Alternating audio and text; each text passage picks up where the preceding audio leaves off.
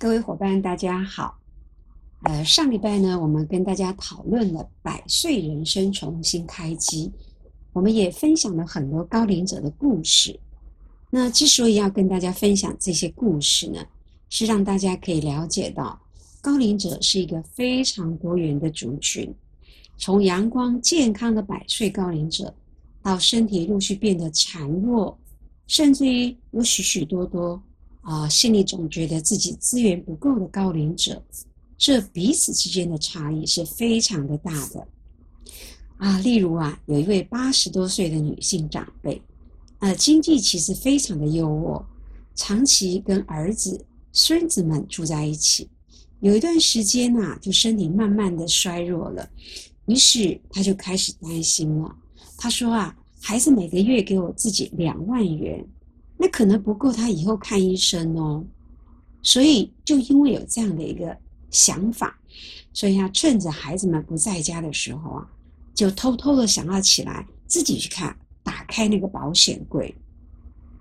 结果大家可以想象，当然被孩子们很快就发现了，所以这个长辈跟孩子们、孙子之间的彼此关系就更差了。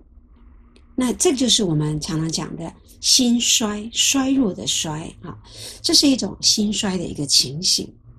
明明自己很有啊，有丰富的资源，其实呃家里很美满，环境非常的好，他可以拥有很兴盛的心理状态。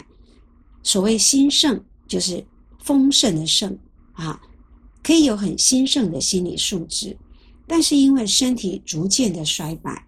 那加上跟孩子之间的一种互动，慢慢的减少，彼此之间连眼神都不太有接触，所以慢慢的转变成自己觉得自己是一个没有资源的个体。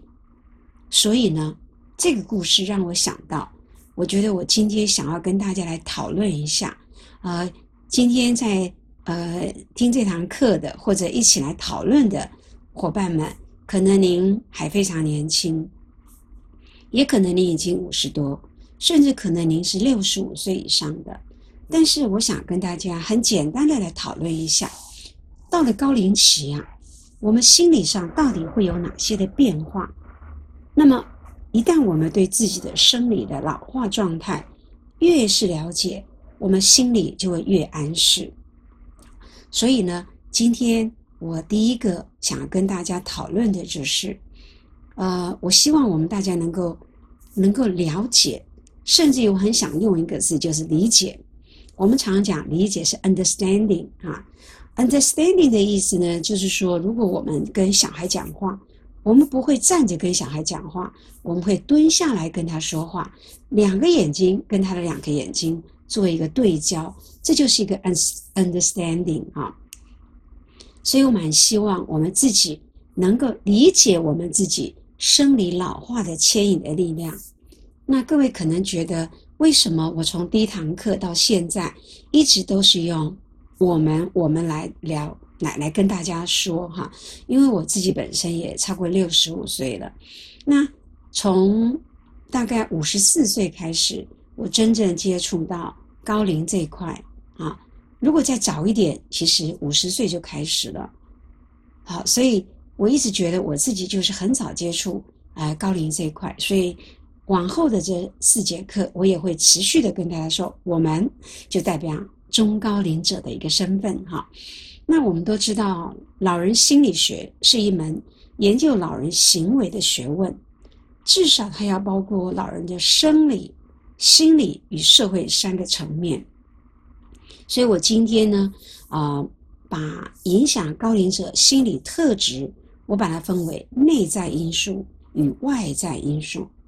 那我今天呢，我们先从啊影响老人心理健康的内在外在因素来跟大家聊聊哈。那其中呢，首先先聊到影响老人心理健康的内在因素。呃，首先我们讲到所有的影响老人心理健康的内在因素，几乎都是因为年纪慢慢渐长。啊，我们在内在生理老化所产生的一些变化，哈，例如大脑功能我们明显的退化了，确实我们的弹性比较不够啊，呃，常常讲说速度，我们的认知速度比较不够哈啊，绝对没有人想说我今天今年六七十岁，我还跟我二十岁的时候一样思考那么样的敏捷，但是我们是有智慧的，我们比较沉稳啊。那我们的左右脑功能情形也跟年轻的时候不一样了啊，所以呢，我们的情绪调试能力就会稍微变差一点。什么叫情绪调试能力？就像一条橡皮筋一样的啊，我们常常往外拉，久了以后，这条橡皮筋确实没有办法很快就回到原来的那个模样。所以年纪稍微大一些，对于情绪强度较大的刺激。我们的接受度就比较不高了啊。那万一情绪很高涨，也没有办法很快就平静下来。所以现在我们在讲高龄活动设计的时候啊，我们常常都会说，高龄活动设计，不管你今天带的非常的兴奋或者非常高涨的情绪，到了最后的时候，我们有个回馈的阶段，回馈阶段可以让长辈舒缓一下。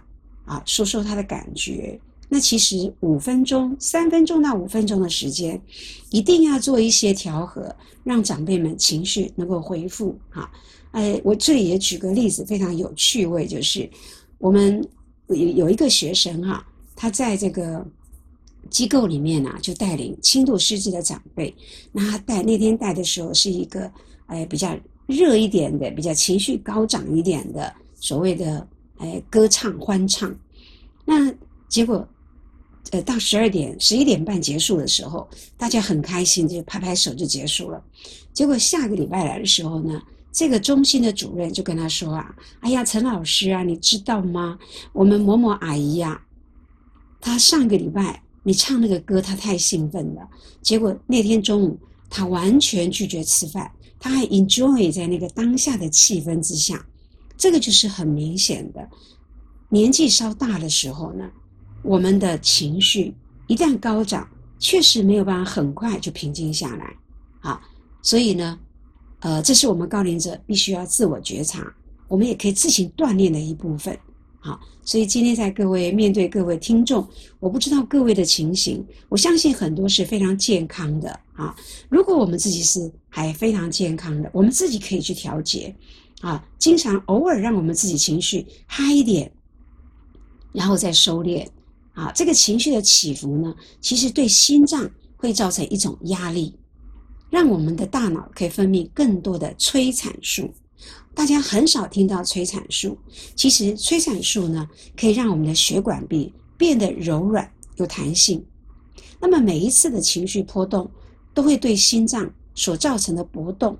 这个波动就像我们维持一般运动一样的，其实对心脏血管是有益处的。所以呢，如果大家有兴趣，你可以搜寻一个关键字，叫做“如何与压力做朋友”。如何与压力做朋友啊？那么，在这个“如何与压力做朋友”的，他是一个 TED 一个教授。那么他跟大家分享的时候，有一张图片非常的有趣味。他说，催产素对我们的血管。心脏血管是有益处的，因为它会让我们的血管保持弹性，啊，甚至于会让我们血管放松，所以血管壁就比较大一点啊，不会是一个很硬的橡皮管，而是是很柔软的、很有弹性的管子。这就是所谓我们目前我们在心理学上也好，我们称为优压力啊，优压力对心脏血管所造成的益处是非常非常好的。所以呢，啊，这是第一个，我们面对我们内在的这个不得已的退化，因为大家都知道哦，我们呃心脏血管的退化，所以第一个第一个严重严重的影响就是心脏血管肌肉的一个啊硬化。哈，那每一次心脏血管一旦慢慢的肌肉比较硬以后呢，它每遇到了一些比较大的冲击，它就必须要用力。所以为什么有？啊，造成高血压等等的，所以我们如何透过每一天，啊，那我们每一天，比如说快走，走到你有一点点微微出汗，或者是，哎，你让自己呃享受唱歌，啊，快乐的去唱歌，快乐去爬山。那这个时候，你的心脏也会承受优压力所造成的一种好处，就是催产素多一点。啊，那催产素其实还有另外一个功能，它叫做抱抱荷尔蒙。什么叫抱抱荷尔蒙呢？抱抱荷尔蒙就是当我们的催产素比较多的时候，例如如果我们有跟人有人际的互动，或者是正在谈恋爱，那我们这个时候催产素就会增加。催产素增加的时候，我们就懂得求救。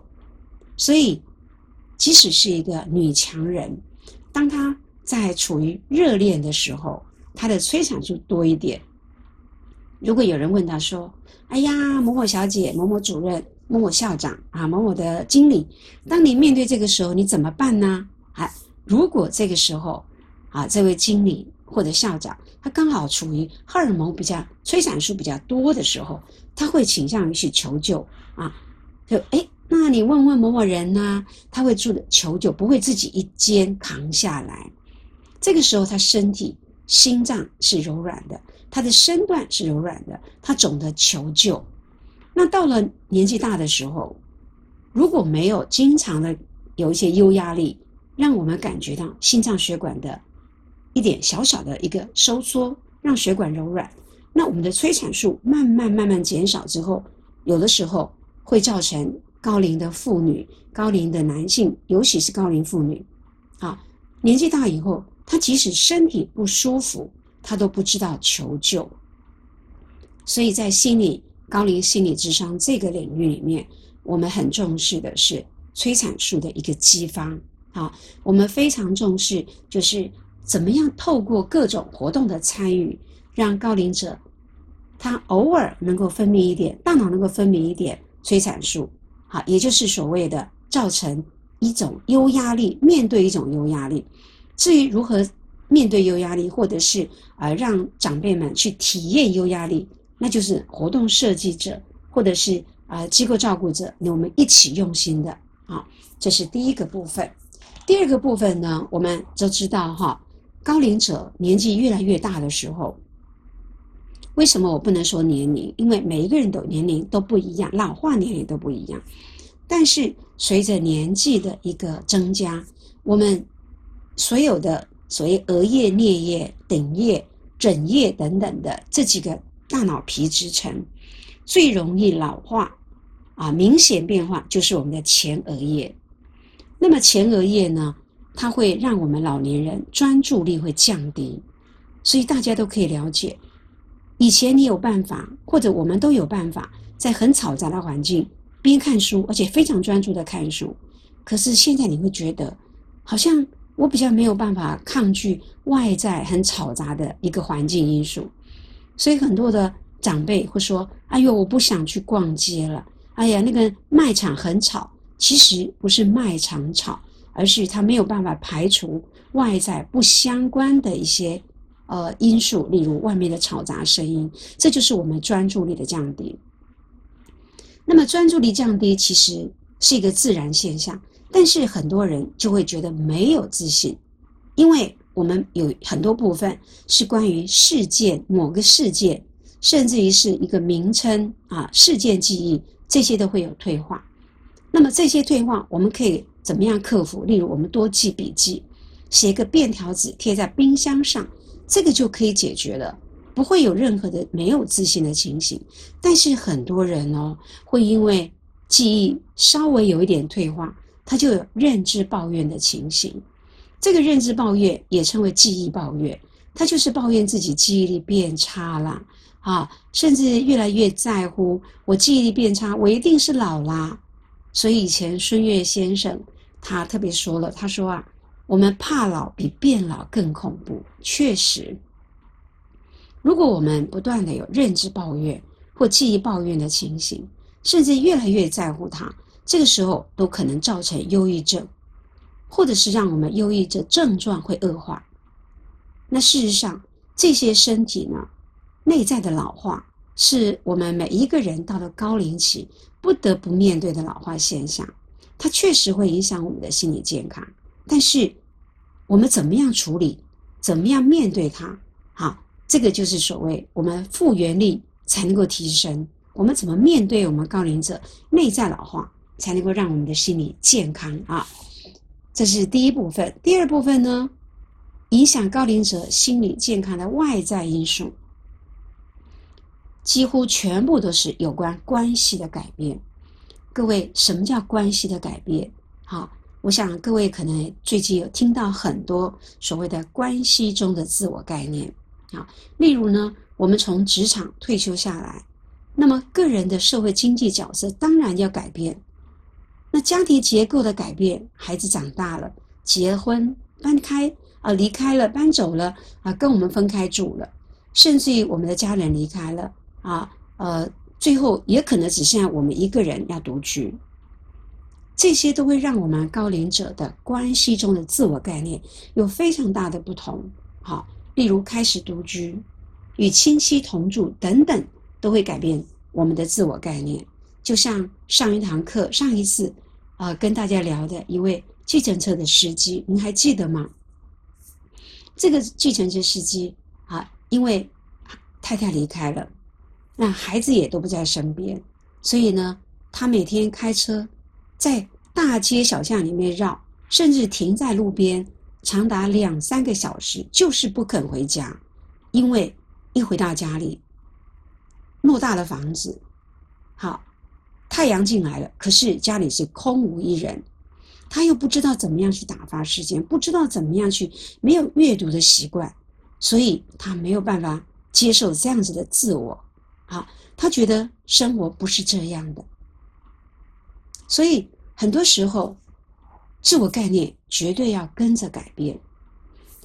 至于很多人，很多的老人。他没有办法适应现代社会科技的发展，也不习惯年轻世代的语言、待人处事的态度等等的，总觉得年轻人没有礼貌啊，所以是一种啊愤世嫉俗的，甚至于是根本不想跟长啊年轻人沟通的情形，都可能造成老人心理的困扰，甚至于压力。最后呢，外在社会的文化改变。社会会对我们有一种刻板的印象，这种刻板印象也是影响我们高龄每一个人对自己的期待，啊，甚至于呃个人需求的满足或者自我效能感的一个重要因素。那这里要讲一个故事哈，这是前前前上个月我在公馆在在就是去在候车的时候。在一个大家知道那个捷呃公馆的候车的公车候车亭有一个小平台，那么刚好有大概十多位的呃应该有六十五岁以上的一个高龄者的一个学习团队，可能去参访或者等等的。这十几个人要进到这个平台的时候呢，有两个年轻人应应该是三四十岁的这个上班族啊，他就两个人立刻往后退，然后其中一个人就说了。赶快往后退！老人家最爱生气了。好，各位听清楚哦。年轻人说：“赶快往后退！”老人家最爱生气的，这就是整个社会世代之间的一种没有共荣的一个情形。所以呢，社会的各位如果觉得这是一个刻板印象，我觉得还还有人甚至于这是一个老人歧视啊。但是我觉得。所有的刻板印象、老人歧视，都是因为世代之间没有好好的相处，没有好好的对待。也就是说，所有的年轻人觉得老人就等于病人，老人就是很可怜，老人就是巴拉巴拉巴拉啊。所以这些外在的因素，我觉得都是没有办法避免的。我们必须要面对它、处理它，甚至于适应它。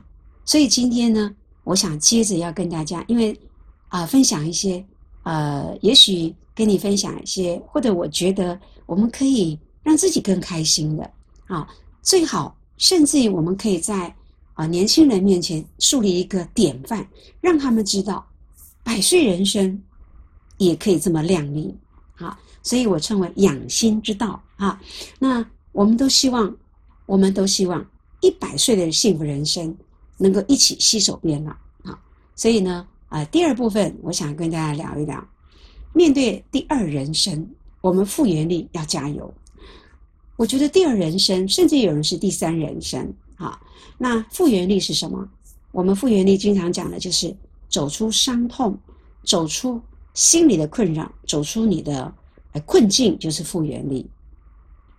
首先啊，到了一定的年龄，我们一定要，甚至我觉得我们可以心安理得的承认自己确实是老了。老了不代表什么，老了其实是非常幸福的，因为你看老了以后，我们可以不用固定每天上班。我们只要有稍微兼职当志工，我们觉得好开心哦，哈！啊，老了不用有一定的工作压力，不一定要有什么样的呃呃升官发财，不需要。老了，老年是非人生中非常安逸的一个时代，非常舒服的。好，我觉得舒适、安适这两个字很适合老年时候的心情。所以，面对内在的生理变化。我们除了要注意均衡的饮食、定期的健康检查、充足适当的睡眠，也要有规定的规律的运动，这非常重要。好，其中我建议大家，首先我们要选择能够让我们大脑充满氧气的律律动类的运动。啊，为什么要一定要首先用律动类的？给大家做个建议啊，因为我刚说了，我们随着年纪增长。几乎所有所有的人，所有的问题都因为身体的血液循环出了问题。那我们的血液循环，心脏血管的血液循环，首先之所以会出现问题，就是我刚刚跟大家分享的，心脏肌肉跟血管肌肉渐渐的没有弹性，甚至于大家知道吗？我们的心脏的大小，年轻的时候跟我们六十五、七十岁的时候大小是不一样的。所以我们的动脉搏动效能一定变差，末梢神经血液循环就不好，所以有时候造成高血压，甚至于让我们大脑的这个供氧气不足。所以大很多的老人家所谓的失智，其实根据王维公老师的说法啊，王维公是王维公老师是呃，就是写气的乐章跟水的貌的一个非常棒的一个作者啊，有机会再跟大家介绍。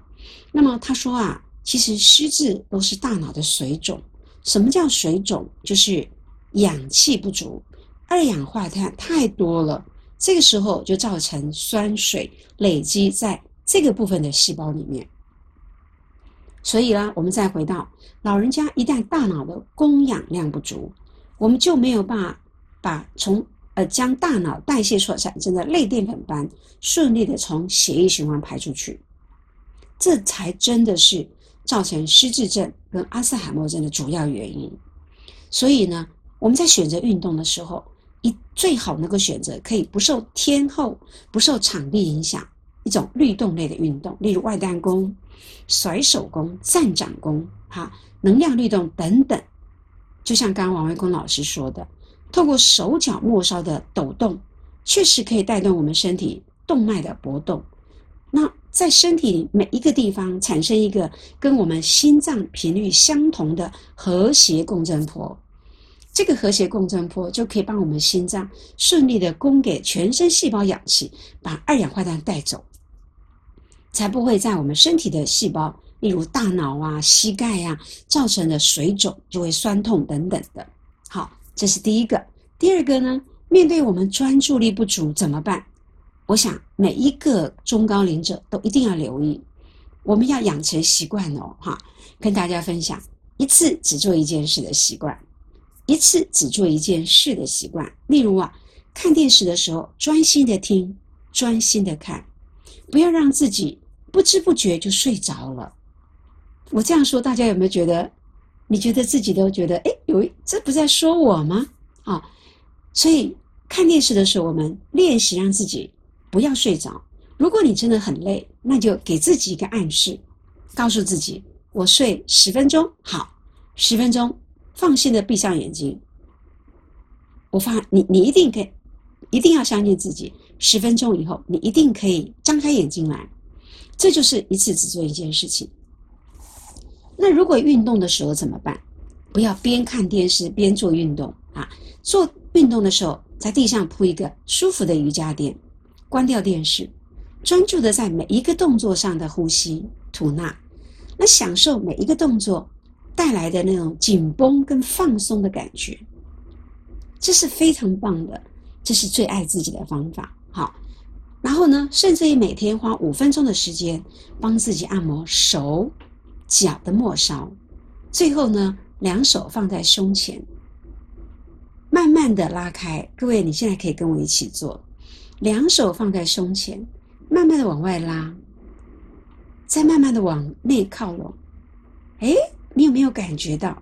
再往外拉一点。好，再慢慢靠拢，但是不要合起来哦。你有没有感觉到双手之间好像有一个气？那有人叫能量球，这个气流确实存在的。好，那么接着静静的吸气，吐气。两手慢慢的往外，你可以吸气，吐气可以往内。你会发现，慢慢的感受气流在鼻子、胸腔，甚至你腹腔流动的感觉。各位不要小看这样的一个动作，这就是训练我们专注力最好的方法。所以一次一次。只做一件事情，OK，好。那再来面对外在环境的变化，很多老年人的呃心理的影响，有的时候是摸不着、看不到的。好，它真的存在，而且有一个很大的力量啊。呃，上一次在捷运站搭车的时候，有两有两有一对夫妻，两个人应该都有七十五岁以上。两个人手牵手进到捷运站，然后两个人看着那个蓝色、深蓝色的椅子，两个摇摇头，因为他不想当老人，他不想被看老人啊，他觉得那个椅子还可以留给比他更老的人，多可爱的一个画面！所以这是一个看不到、摸不到的，但真实存在的一个力量。所以呢，呃，尤其是啊，正是从呃。就刚刚从职场退休的伙伴们，可能要一两年的时间，重新寻找一个生活的目标、生命的目标、努力的方向。否则的话，外在力量那股看不到力量，会把我们往下拖，会觉得我就是老了嘛，那还有什么希望吗？啊，我能够天天玩，能够每天健康的活着就不错了。啊。我个人不这么认为，我觉得退休后，我们还有很多的 C 型的另外一个 cycle 的一个工作也好，志工也好，另外一个生活的目标。但是千万不要急，也许你已经退休，甚至于打算六十三岁退休，可是距离八十五岁哦，甚至于九十五岁的平均年龄还有很长的时间呢。有了目标，就很容易有正面、正向的思考。一旦正面思考，心理能量就会顺利的流动。所以呀，我们一定要有一颗好奇、喜悦的心。有的时候，不妨让自己成为一个好奇宝宝。好，哎，我觉得好奇宝宝是一个很可爱的名词，因为记得我上次说的一百零七岁的日本恒子奶奶吗？她九十七岁那年。她出版的书就叫做《好奇心的女孩》哦。事实上，九十七岁那年，恒子奶奶还在家里家里跌倒骨折，二十二小时以后才被人发现送到医院。这样子的一个，呃，这样的一个九十七岁，仍然打不退他的好奇心。所以，好奇心就是一个心理健康的高龄者共通的特质。好那这代表我们有一个积极想要认识新事物、认识新事物跟人获得连结的一个啊。那接着我就要最后要跟大家讲的，我们为什么？呃，我为什么跟大家分享说一定要有好奇宝宝啊？当一个好奇宝宝，因为呃，每一个人终其一生最重要的心灵的归属，就是所谓与他人连接。如果我们在生命的任何一个阶段，没有办法与他人获得连接，我们会没有希望感。好，那每一个人终其一生，都希望拥有健康、欢喜内在的核心，这是最重要的啊！与他人连接，因为孤独、寂寞是最具有杀伤力的一一种情绪，也是目前导致很多高龄者忧郁的原因。所以呢，今天我跟大家分享的啊，总结的第一个就是。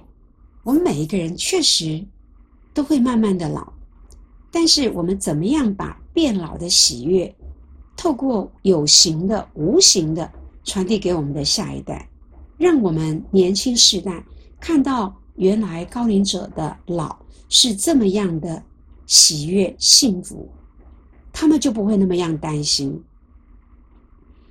因为最近我在上课的时候，跟大学部的上课孩子们上课。十八岁、二十岁的孩子，当他想到“高龄者”三个字的时候，他就会想到，所有人想到都是行动不方便、便秘，好走路不方便，所以要给他们一个呃怎么样的好的椅子，给他们一个方便的行动椅，给他们一个方便的步道，给他们一个无障碍空间。这就是所有的媒体报道，甚至于我们。整个政府没有做到的一部分，就是给不同时代一个非常好的高龄者的正面的形象。我们一起来努力，好，让我们每一个人虽然老，我们要承认我们自己老了，但是我们愿意当一个好奇宝宝，有好奇心的老人。今天跟大家分享到这里，祝福大家，拜拜。